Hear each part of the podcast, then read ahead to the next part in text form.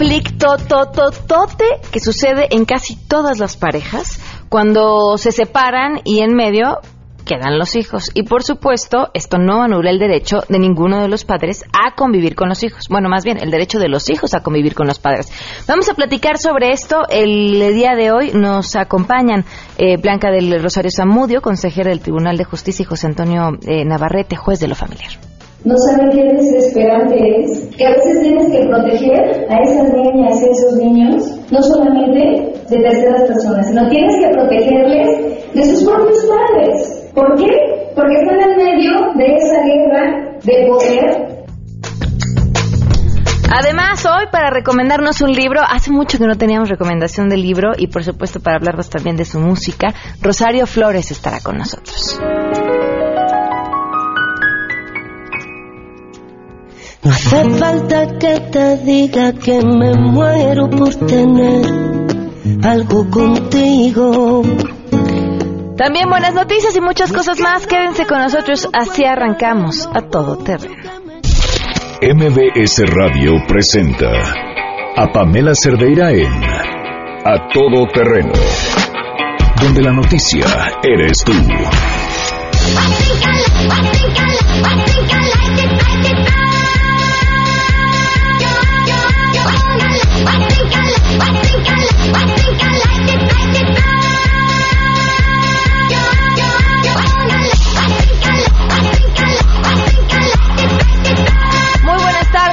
A Todo Terreno. Gracias por acompañarnos en este eh, miércoles 7 de junio del 2017. Soy Pamela Cerdeira y los invito a que se queden aquí hasta la 1 de la tarde. Tenemos muchas cosas que comentar y compartir con ustedes. El teléfono en cabina 5166125. Les doy el número de WhatsApp también 5533329585. El correo electrónico a todoterreno arroba mbs.com y en Twitter y en Facebook me encuentran como Pam Cerdeo. Estoy contenta de poder leer todos sus mensajes y estar en contacto con ustedes. Vamos a comenzar de una vez con la información. Saludo a mi compañero David Rodríguez. El exgobernador de Quintana Roo, Roberto Borja Angulo, tendría posibilidades de enfrentar su proceso en libertad debido a que el delito de lavado de dinero no es considerado grave y no amerita prisión preventiva oficiosa. En entrevista telefónica con Noticias MBS, el subprocurador jurídico y de asuntos internacionales de la Procuraduría General de la República, Alberto Díaz Beltrán, confirmó que el uso de recursos de procedencia ilícita tiene una pena de entre 5 y 15 años de cárcel. Sin embargo, esperarán a que se sumen más acusaciones en contra de Borja Angulo para que se concreten argumentos y lleve un juicio privado de su libertad. Incluir o una de las cosas que se incluir en esta solicitud formal para poder determinar si cuando regresará a México, enfrentar a la justicia mexicana, existe algún delito considerado como grave en términos de nuestra Constitución y los nuevos sistemas penales. Y, y dependerá de la determinación del juez en base a los argumentos que presenta la República hasta el momento. El funcionario aseguró que el proceso de extradición del aún priista podría llevar un tiempo de entre un mes y un año,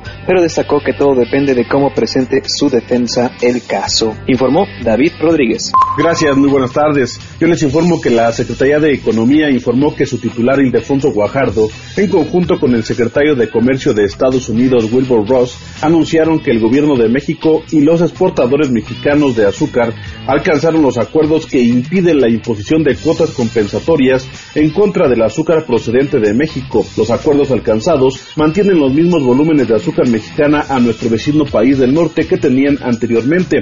Además, con los precios de referencia acordados con la industria mexicana, se protege a los cañeros mexicanos, incluyendo a los jornaleros y pequeños propietarios. A través de un comunicado, la Secretaría de Economía añadió que para atender las demandas de los peticionarios norteamericanos, México se comprometió a incrementar las exportaciones de azúcar cruda en 10 puntos porcentuales a los volúmenes que México tradicionalmente estaba enviando a ese país. Adicionalmente, con estos acuerdos, México aseguró que cualquier necesidad adicional de azúcar en Estados Unidos será ofrecida en primera instancia a nuestros productores y consiguió que Estados Unidos solo abra cupos a terceros países en caso de que México no cuente con volúmenes suficientes. La suscripción de estos acuerdos modifica los términos de los suscritos en diciembre de 2014 y por lo tanto dejaría sin efecto las revisiones administrativas iniciadas por los peticionarios. Les informa Carlos Reyes. Ante las oficinas de la Subsecretaría Federal de Educación Superior, integrantes del movimiento de aspirantes excluidos de la educación superior, el MAES, demandó la ampliación de la matrícula de educación superior. Como cada año, estos jóvenes que presentaron examen de ingreso y no lograron entrar a la UNAM, a la UAM, a la Pedagógica Nacional, a la Universidad Autónoma del Estado de México, a la ENA o al IPN, emplazaron a las autoridades federales a instalar esta mesa a través del MAES para negociar el ingreso indirecto a distintas universidades. Autoridades universitarias y funcionarios de educación superior expresaron su disposición para la instalación de la mesa en lo inmediato. Así aseguró el MAES tras confirmar que los rechazados participarán en la marcha del próximo sábado 10 de junio al mediodía de la Benemérita Escuela Normal de Maestros al Zócalo En protesta por la represión de estudiantes de 1971, informó Rocío Méndez.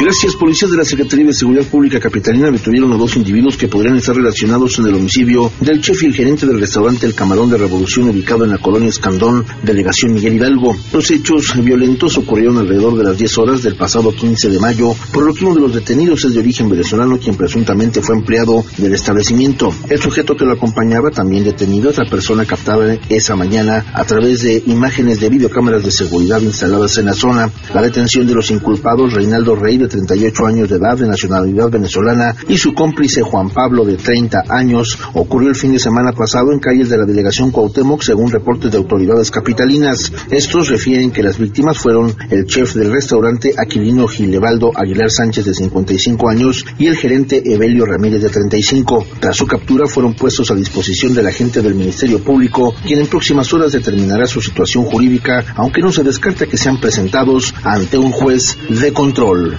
informó Juan Carlos Alarcón.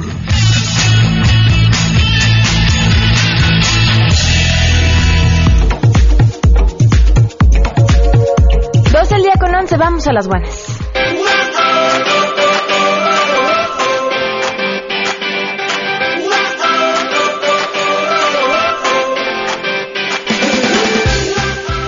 Estudiantes del Centro de Investigación Científica y de Educación Superior de Ensenada eh, iniciaron un proyecto que consiste en programar robots miniatura con habilidades específicas de animales, esto para que lleven a cabo funciones de seguridad, búsqueda y rescate. Algunos de los comportamientos con los que se programan estos robots son organización colectiva e individual de las hormigas, vuelo en formación de las aves migratorias y la sincronización de las luciérnagas. Estos robots pueden hacer además labores de búsqueda, exploración y reconocimiento de manera puntual en terrenos inhóspitos, lejanos o de desastre. Algunas de las pruebas a estos robots han permitido observar la eficiencia en labores de búsqueda y además son capaces de encontrar objetos con gran facilidad y rapidez, por lo que se planean replicar estos experimentos en drones. Miren, nunca se me va a olvidar un día dándoles una noticia de este tipo, pero que tenía que ver con las abejas. Eh, y les decía, híjole, es una buena noticia, pero a mí, a mí me da un poquito de miedo a dónde pueda llegar. Esta nota me, me provoca un poquito lo mismo. Si ya se de, uno empieza a uno empieza a volverse roco cuando la tecnología te asusta. Pero les comenté eso y de inmediato empecé a recibir muchos mensajes de ustedes pidiéndome que viera Black Mirror. Y la vi. Y cuando vi justamente el episodio de las abejas me acordé muchísimo de ustedes. Y dije, ah, tenía yo razón. Mi temor tenía fundamentos. Este, aunque fueran en una serie, pero bueno, de ahí a lo que eso puede alcanzar. No te rías de mí, Luis. Luis, que es el más, bueno, no es el más millennial, pero casi el más millennial de esta producción, se ríe. Este, bueno, vean Black Mirror y luego platicamos sobre lo que están haciendo estos chavos. 12 con 13, vamos a una pausa y continuamos. Quiero antes invitarlos a que se pongan en contacto con nosotros. El tema que vamos a hablar al regreso es bien importante. Eh, el derecho de los hijos a convivir con los dos papás, qué pasa cuando hay una separación y cómo además acostumbramos las parejas a agarrarnos a hijazos. ¿Qué dice la ley? ¿Qué dicen los jueces? 5166125, el número de WhatsApp 5533329585. Volvemos. Más adelante, a todo terreno. Había adelantado, vamos a hablar del derecho de los padres a convivir con, digo, del derecho de los hijos a convivir con los padres, los dos, después del divorcio. Si te perdiste el programa A Todo Terreno con Pamela Cerdeira, lo puedes escuchar descargando nuestro podcast en www.noticiasmbs.com. Pamela Cerdeira regresa con más en A Todo Terreno, donde la noticia eres tú. Marca el 5166125.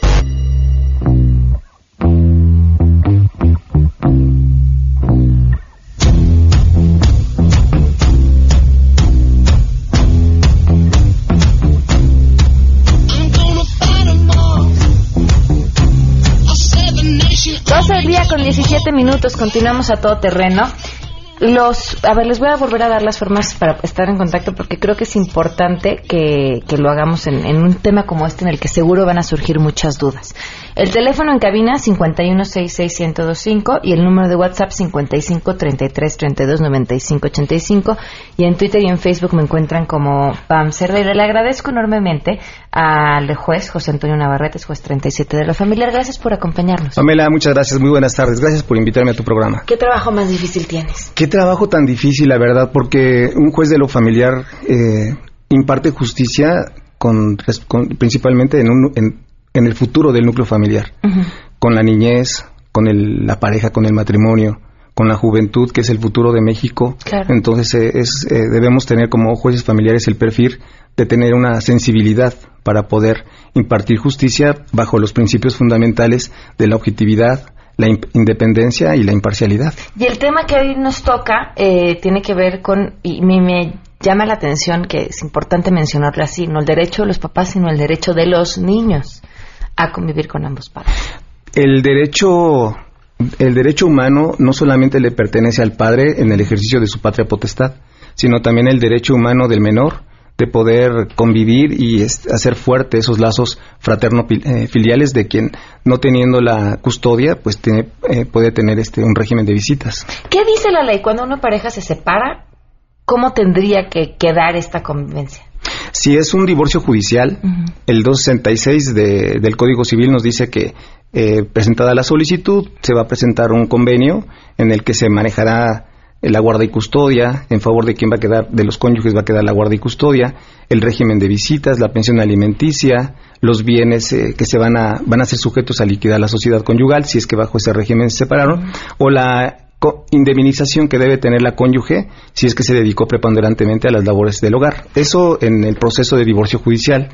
Si se presenta una, un conflicto en, la, en, el núcleo familiar en donde los padres se separan, pero no se divorcian, uh -huh. ya porque no desean divorciarse, pero o no están casados, entonces eh, regularmente la madre es quien se queda con los hijos y es el papá quien busca a través de un juez familiar el poder tener el derecho a una convivencia o en su defecto la madre acudir a un juez familiar en reclamo de la guarda y custodia y que el señor el padre pague una pensión alimenticia proporcional y equitativa para satisfacer las necesidades alimentarias de los menores. A ver, vamos por pasos porque okay. son muchas cosas. Muy bien. Cuando se trata de un divorcio de común acuerdo y hay hijos y hay bienes, pero las la pareja es lo suficientemente civilizada para poderlo arreglar sin necesidad de un abogado basta con que ellos hagan como este especie de convenio, lo firmen y lo presenten y listo? Necesariamente debe ser la asesoría de un, de un abogado uh -huh. para que le dé el esquema jurídico, okay. presenten la solicitud de, de, de, de divorcio,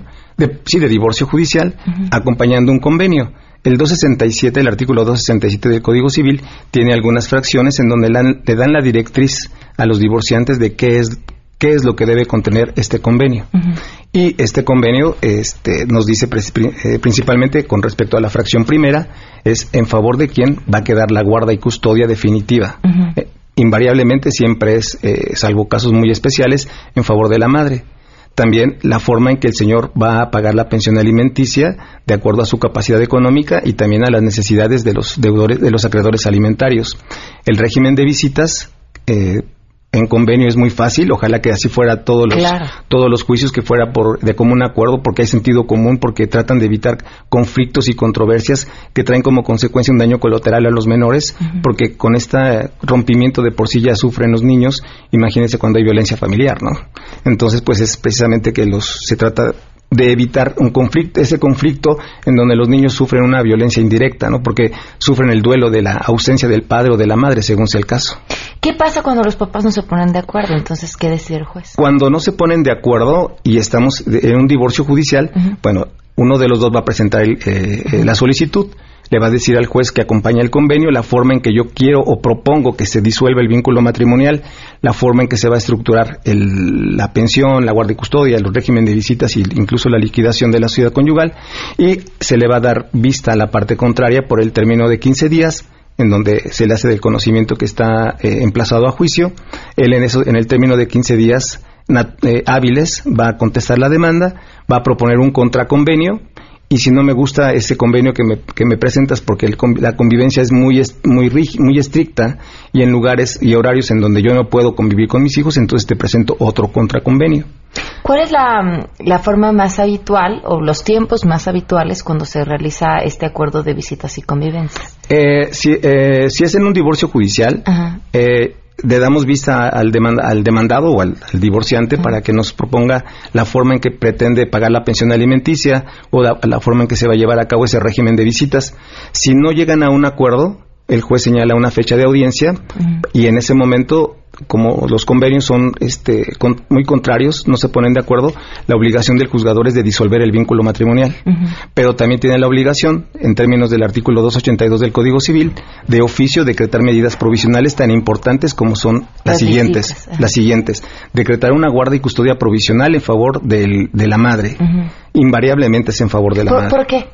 Porque eh, eh, si hablamos de, de, de hijos que son menores de 12 años, 14 años, 16 años, regularmente al lado de la madre es más óptima su este el desarrollo. ¿Por qué? Porque el padre es generador de, de, alimentos, trabaja, tiene horarios en donde no le permite tener los cuidados y atenciones que un menor se merece, salvo casos muy este, específicos en donde peligre el menor al lado de la madre, ya porque es alcohólica, porque es drogadicta, porque no tiene, tiene antecedentes penales, es generadora de violencia familiar y el punto de, la ruptura es precisamente porque uno de los dos cónyuges o, concubinos son precisamente generadores de violencia, familiar. Entonces esto, el juez debe valorar y obviamente que eh, se lo hace del conocimiento los, los divorciantes y el juez debe valorar esa situación para que establezca una guarda y custodia provisional y si no hay peligro, si no hay este conflicto, decretar también un régimen de visitas provisional.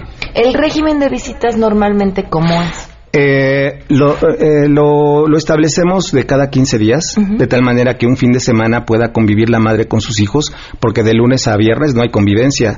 Es eh, de, actividad laboral, de actividad académica, hace la tarea, pero no. lávate los exacto, Exacto, no hay calidad de convivencia. Entonces, ese, ese fin de semana le va a corresponder a la madre para que conviva libremente con calidad y eh, los siguientes el siguiente la siguiente semana le corresponde al padre ya sea el sábado de 10 de la mañana y lo reintegra con su madre al día siguiente domingo a las 16, 18 horas, dependiendo de la edad. Y mucho tiene que ver la edad. ¿Y por qué me refiero a la edad? Porque tal vez sean lactantes, tal vez estén, sean, sean niñas de 4 o 5 años en donde los cuidados son especiales.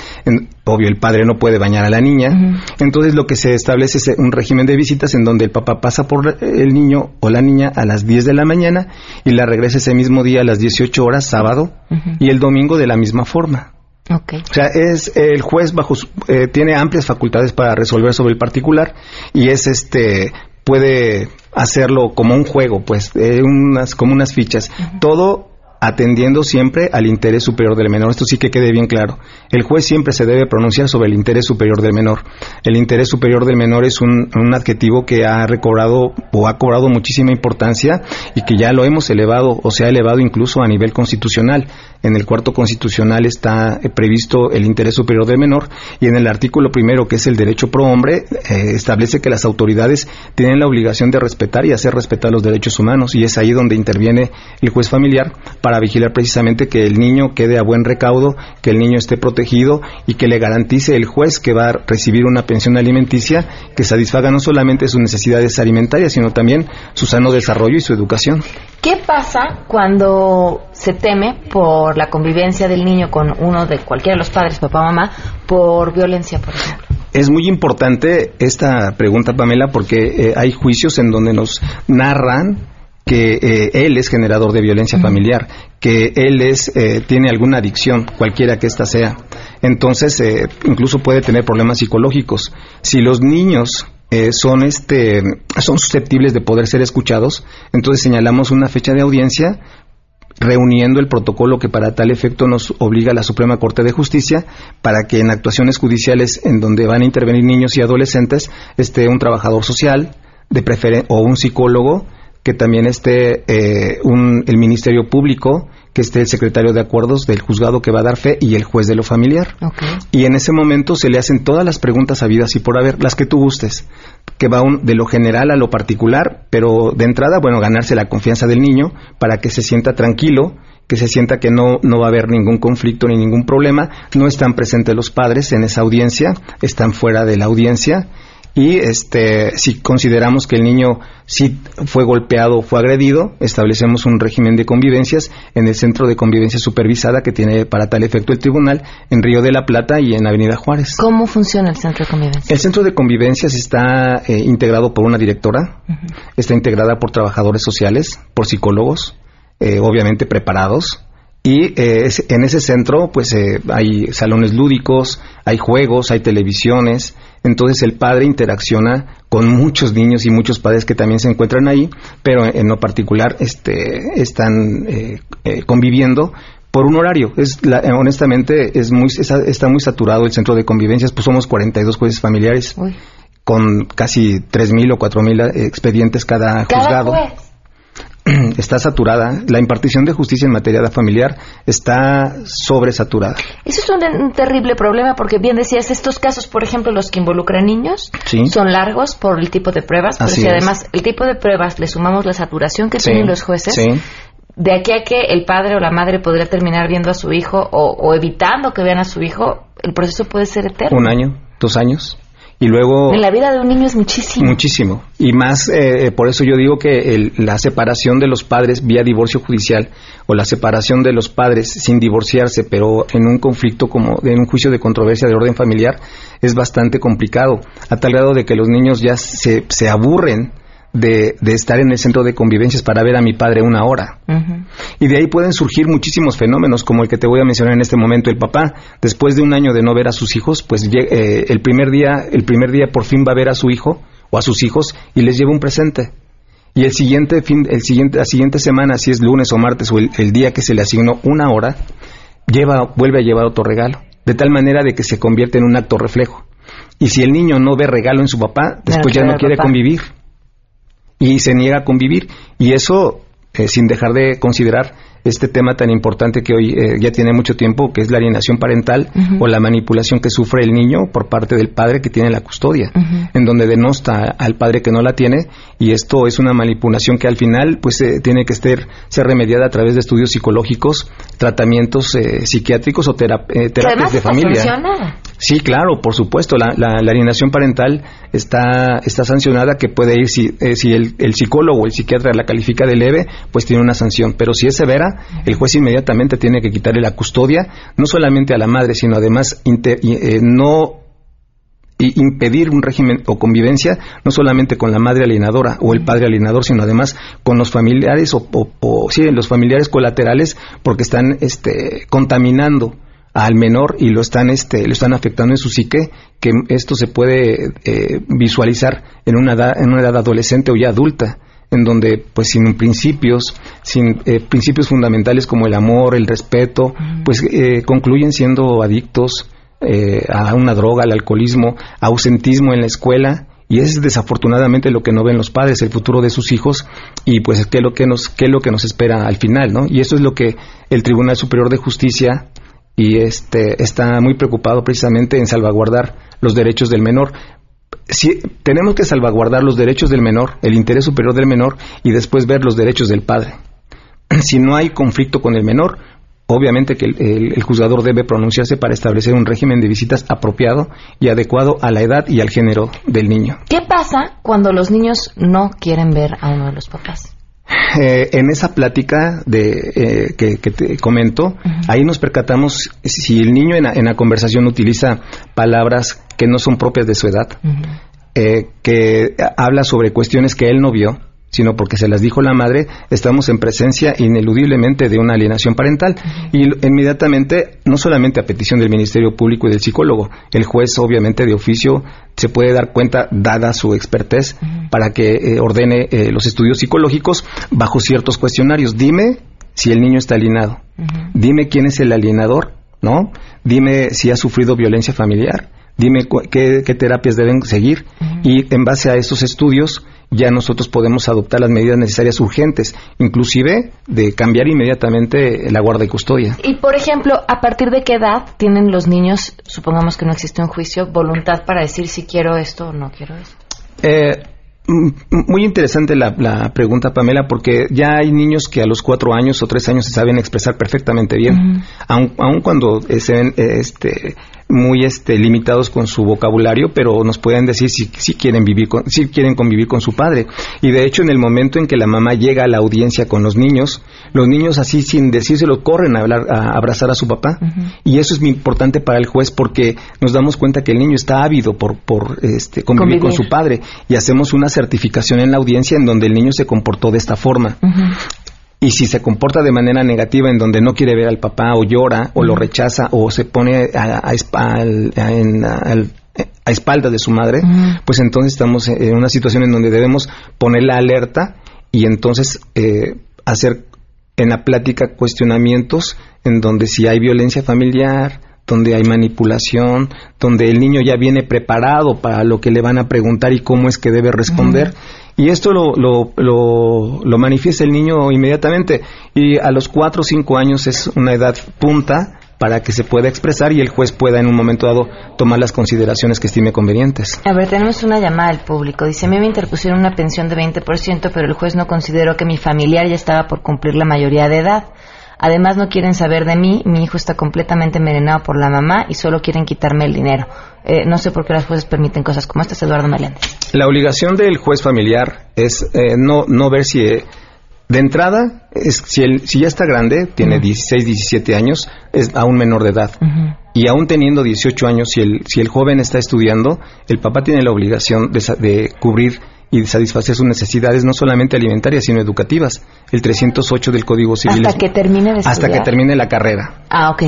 El niño quiere doctorado y el papá a los 40 le sigue poniendo. La corte, la corte se ha pronunciado en donde debe terminar la carrera profesional y además que su edad sea adecuada al grado de estudio. No puede ser que un, un, joven de 18 años esté iniciando apenas la secundaria.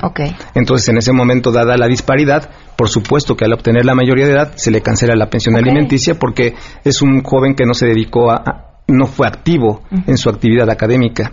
Pero si el niño demuestra, además con documentos, el joven demuestra además con documentos que está inscrito en la universidad, que va en X semestre, que va bien académicamente hablando, el papá tiene que pagar la pensión alimenticia, independientemente de la relación que exista entre si lo ves o no lo ves.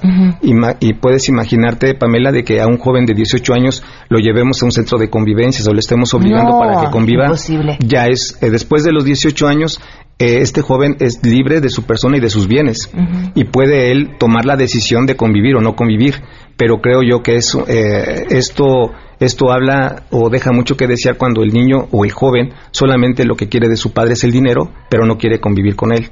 Y entonces hay una, hay una falta de identidad paterna y muy posiblemente este joven va a crecer con, este, con una seria ausencia de principios éticos, religiosos y morales.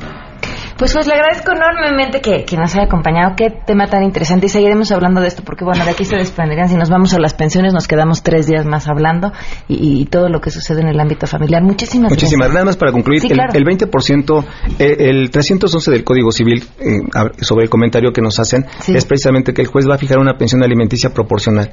Bajo ese criterio, si es un, un, acreedor alimentario, es el 20% de los ingresos. Si son dos o más acreedores, es un 15% por, por cada miembro miembro, de, la Cada miembro de familia, la familia. hasta llegar al 50 o 60%, porque si son siete de familia y le quitamos el 80%, la familia, el trabajador se va a salir del trabajo porque muy poco dinero tiene. Y, y, por ejemplo, para el caso de la mujer, si se dedicó únicamente al cuidado del hogar. Si se, se dedicó preponderantemente a las labores del hogar, por supuesto que tiene eh, derecho a una pensión alimenticia y tendrá ese derecho hasta por el tiempo que duró el concubinato o el tiempo que duró el matrimonio. ¿Y qué porcentaje es?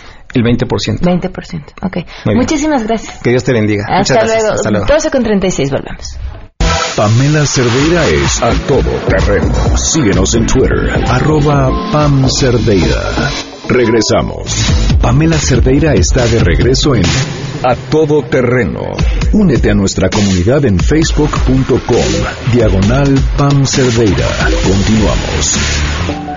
Recomiéndanos un libro en A Todo Terreno. Tú serás mi luz, la que ilumina mi camino, la que piensa mucho en mí, la que me habla, me susurra a mi corazón, la que dirige mi sentido, mi forma de ser. Rosario, bienvenida. Muchísimas gracias por acompañarnos. No, por favor, un placer estar aquí con vosotros. Una mujer que no sé de dónde saca tanto tiempo porque entre grabar programas de televisión, gira, estrenar disco, eh, ¿cómo le haces? Ay, sí, ahora te estaba contando. Pareces malabarista. Pues sí, la verdad que sí, pero luego, bueno, cuando llegas a países que están tan lejos de tu casa y ves que hay gente, tanta gente que te quiere, tanta gente que sabe de tu música, que te para por la calle, que, que se emociona al verte, pues la verdad que se te olvida todo lo, todo lo malo se te olvida en un segundo, ¿no? Oye, Rosario, aquí a nuestros invitados les pedimos que nos recomienden un libro porque estamos convencidos de que a veces uno es lo que lee, ¿no? O al menos en ese momento, Sí. uno es lo que está leyendo en ese momento y nos permite otra forma distinta de conocer a quienes entrevistamos. Entonces, ¿qué libro nos recomendarías? Pues mira, hay muchísimos libros. Yo soy muy espiritual y tengo muchos libros espirituales, pero hoy os voy a, a- a- a dar uno que a mí me impresionó mucho la historia, que se llama La isla bajo el mar, de Isabel Allende, y es la historia de una niña esclava en Haití desde que nace hasta que hasta que viene la liberación, ¿no?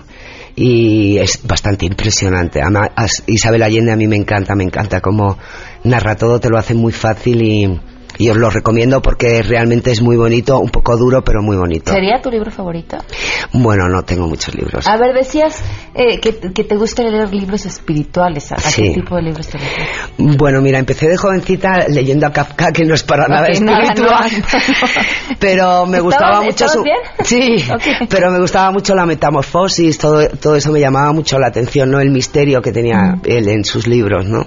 Luego ya me fui a libros más espirituales, como el libro de Saint Germain que habla de las de las de los siete colores de los días, ¿no? Mm. De, de la luz violeta y me inspiro mucho con todo eso. Luego he tenido también, mm, bueno, a- al líder indio también, Soho, también lo, lo he leído.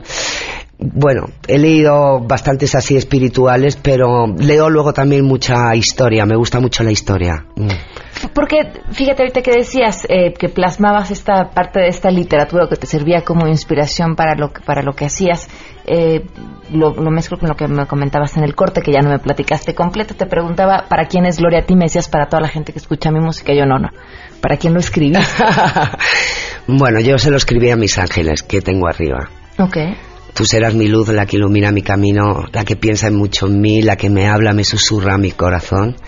Y porque yo soy una mujer muy espiritual y, y bueno, pues tengo tres ángeles en el cielo que son mi madre, mi padre y mi hermano Antonio, de los cuales me siento muy protegida y, y bueno, pues le hablo, es una manera de hablar a tus ángeles, a tu luz blanca, a tu Dios, a tu fe, para que no te suelte de la mano que no vas a fallar, que vas a ser buena persona y que vas a disfrutar de esta vida y que te vas a llenar de luz bonita tu corazón, ¿no? Me, me imagino que además a través de la música puedes hacerles una especie de homenaje que a la vez te sirviera para tener comunicación muy íntima.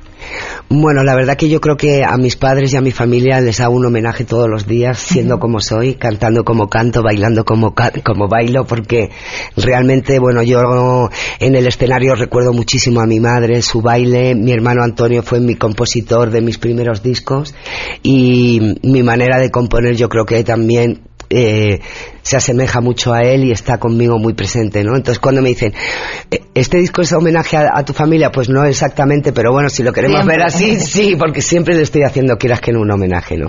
Aquí en este disco hay una, una canción dedicada a mamá, que se llama Ay Mamá Sota, porque yo tuve una gran mamazota y, y luego también tengo una canción que se llama Hace tiempo que está escrita por mi hermano mi hermano Antonio era un compositor eh, muy especial que daba mensajes maravillosos. Él hizo mis primeros discos Sabor Sabores de él No Dudaría eh, La Gaviota de Ley millones de canciones que tengo que fueron mis dos primeros discos y él me las escribió. Y aquí fue una canción que él no le dio tiempo a hacerla y entonces bueno pues ahora se pueden hacer muchas cosas. He cogido de un cassette chiquitito su voz y parece que está aquí cantando conmigo y la verdad que me emociona mucho Qué belleza. Sí. Me imagino que fue la primera vez que escuchaste ese no me resultado. quedé flipada como decimos nosotros me quedé en shock un poco pero ya estoy acostumbrada Eh, Rosario, vas a estar aquí hasta el sábado y luego que sigue. Mira, me voy para España porque tengo empiezo la gira veraniega allí, empieza el verano en España y empiezan todos los shows, pero que sepa todo el mundo que me está escuchando que por favor que vengo en septiembre. Me quiero presentar en varias ciudades, por supuesto en México y en varias ciudades ¿Ya de tienes México. el lugar aquí? Bueno, estamos buscando, pero la fecha seguro que es septiembre. Y, y bueno, pues muy dichosa, ¿no? Porque yo sabía que en México había muchísima gente que me sigue, que sabe de mí, de mis canciones, pero es que ahora mismo voy por la calle y los niños me paran, se quieren hacer fotos conmigo y me quieren, ¿no? Y, y- y- y me siento mucho más eh, reconocida que antes, ¿no? Por la voz Kids. Así que la verdad que ha sido un regalazo para mí que me puedan conocer un poquito esas generaciones que no me conocían tanto y que también me puedan haber conocido un poquito como persona. Así que estoy muy contenta, me siento muy querida, eh, siento que la gente me está sintiendo y por eso tengo muchas ganas de venir a cantar en directo, porque yo soy un artista de en vivo y en directo. A mí se me tiene que ver en directo, que es lo con- es donde mejor creo que estoy y, y ahí es donde Rosario está al 100%. Rosario, pues te esperaremos en septiembre. Por entonces. supuesto que sí, venir a verme, por favor. El que no venga a verme no sabe nada de mí. ¿eh? Ahí es cuando me va a conocer de verdad. Me parece justo. Muchísimas gracias y mucho éxito. No, gracias a ti. Gracias. Volvemos. Gracias. Hacemos una pausa.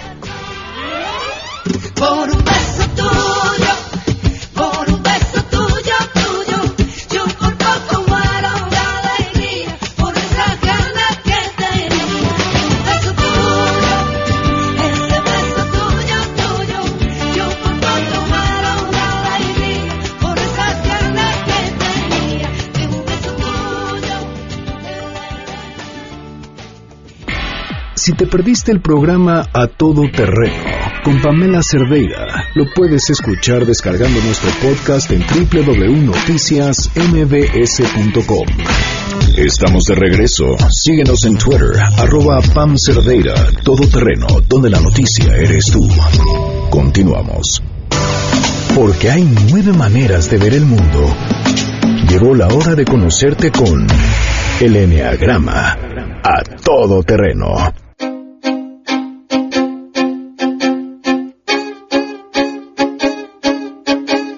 12 del día con 51 minutos. Gracias por continuar con nosotros a todo terreno. Si ustedes que nos están escuchando algún día han soñado con ser locutores y participar en un programa de radio en vivo, lo que pueden hacer es meterse al curso de locución que va a impartir el Centro de Capacitación MBS, llamando al 56 81 20 87 o visitando la página www.centrombs.com. Adela Harrison, Andrea Vargas, bienvenida. ¿Cómo están? Muy bien, Pamela, Bien. muy contenta de estar nuevamente contigo.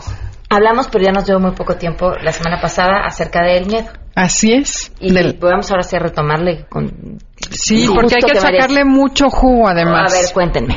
Bueno, eh, vamos a hablar de la personalidad 6. ¿Se acuerdan? Son nueve personalidades. Sí. Entonces, el 6 se le conoce como el cuestionador. O sea, el nombre tiene mucho que ver, porque dices, ¿qué, ¿por qué el cuestionador? Porque todo el tiempo pregunta, ¿y por qué esto? ¿Y por qué el otro? ¿Y si pasaría? ¿Y si se cae el avión? ¿Y si no sé? O sea, catastróficos, ¿ok? Entonces, ¿cómo son estas personas? Son leales, responsables, cautelosas, cumplidas, confiables, ambivalentes, indecisas, escépticas y este Dudosas. y dudosas. No se la creen a la primera. ¿Cómo los puedes distinguir? Por ejemplo, son personas que si tú le dices a alguien, ay, qué padre traes el pelo, en automático sube la ceja y dice, algo me quiere sacar. ¿De qué te ríes?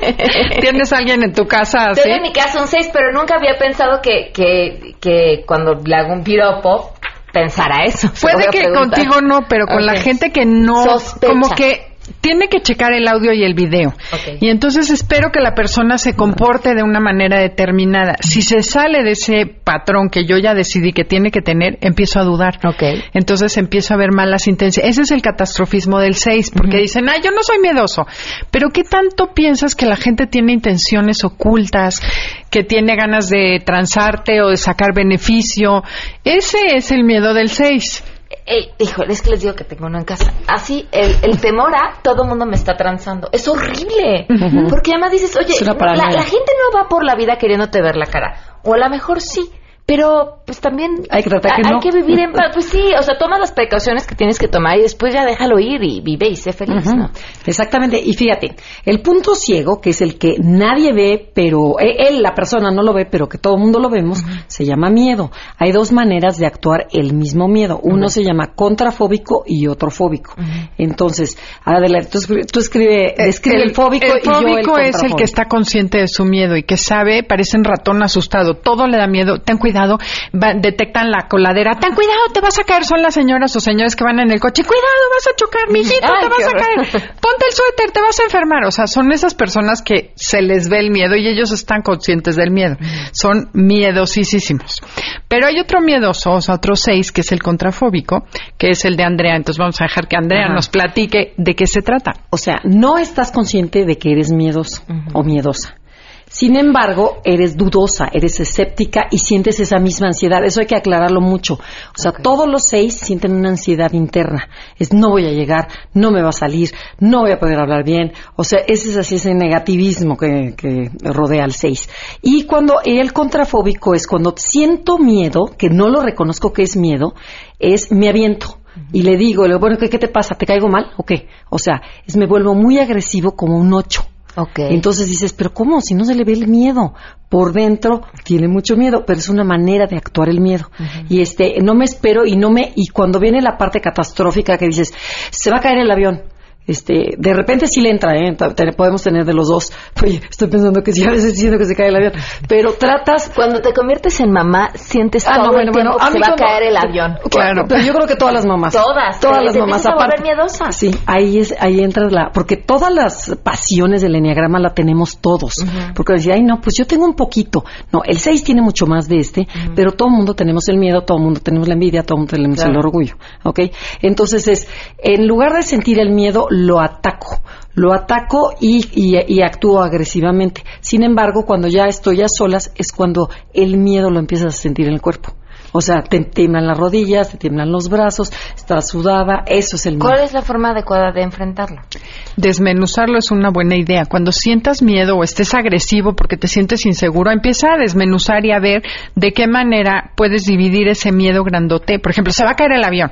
Entonces, como dice Andrea, pues volteo a ver a la señora que está dormidota, al niño que está jugando, y veo que los de alrededor no tienen ningún miedo, y digo, bueno, a lo mejor meto en perspectiva mi miedo. Ajá. Y otra, nunca burlarte de los miedos ajenos. Ok. O sea, cuando les ay, bájale. Ya no le hago chistes a mis ya seis, no le hagas chistes a, tu, a tu marido seis. O sea, bien. que dices, ay, bájale. No, es decirle, a ver, ¿a qué tienes miedo? O compárate, como decía Adelaida, compara a los demás tu miedo con el otro para que lo vuelvas real. Entonces, el chiste es usar como el, el neocórtex, usar la cabeza para que esta, este impulso, esta energía que te, que te vuelve loca y que te ciega, lo tranquilices. Ahora, ¿cuál es la raíz del miedo? Pues es justamente Es el sentirte. Una- una falta de amenazado. confianza. El problema es que te sientes amenazado de cosas que no existen. O sea, el miedo nos protege y es muy bueno cuando es real. Cuando hay una amenaza que ves un tigre que te va a venir a atacar, pues pega la carrera, está bien que tengas miedo. Pero el 6 ve el miedo en cosas que no existen. Entonces, su cabeza y su imaginación le hacen pensar que la gente lo quiere atacar cuando no es cierto. Sí, y hay, hay, por ejemplo, tres tipos de miedo. El que te cuida, que te dice, este, eh, no salgas en la noche porque te pueden robar. El que, el que te paraliza, nunca voy a salir en la noche. Y el que te mueve, bueno, voy a aprender a manejar para no salir caminando. O sea, es- entonces el chiste es que ese miedo lo actúes, que Claro. no te quedes con el miedo. Que te sirva como una herramienta Sí, para porque para, los números seis, nada más así como tip, es con todo y miedo aviéntate. Aviéntate porque el miedo está en la cabeza y una vez que lo actúas, desaparece el miedo. Claro. Si ustedes quieren aprender más sobre esto, escuchen Enneagrama a las 12 del día, los sábados en, en esta misma frecuencia y también en Twitter y en Facebook como Enneagrama Conócete. Sí, y también nuestra página en donde pueden descubrir su tipo de personalidad, enneagramaconócete.com. Perfecto. Muchísimas gracias. Gracias a ti. Nada más para irme, la News Van está en Avenida Miguel Hidalgo y Embarcadero en la colonia Xochitengo, en el municipio de Chimalhuacán. Traen libros, plumas y calcomanías. Láncense por allá. Nos vemos, se quedan en mesa para todos. MBS Radio presentó a Pamela Cerdeira en A Todo Terreno. Te esperamos en la siguiente emisión, A Todo Terreno, donde la noticia eres tú. MBS Radio, en entretenimiento, estamos contigo.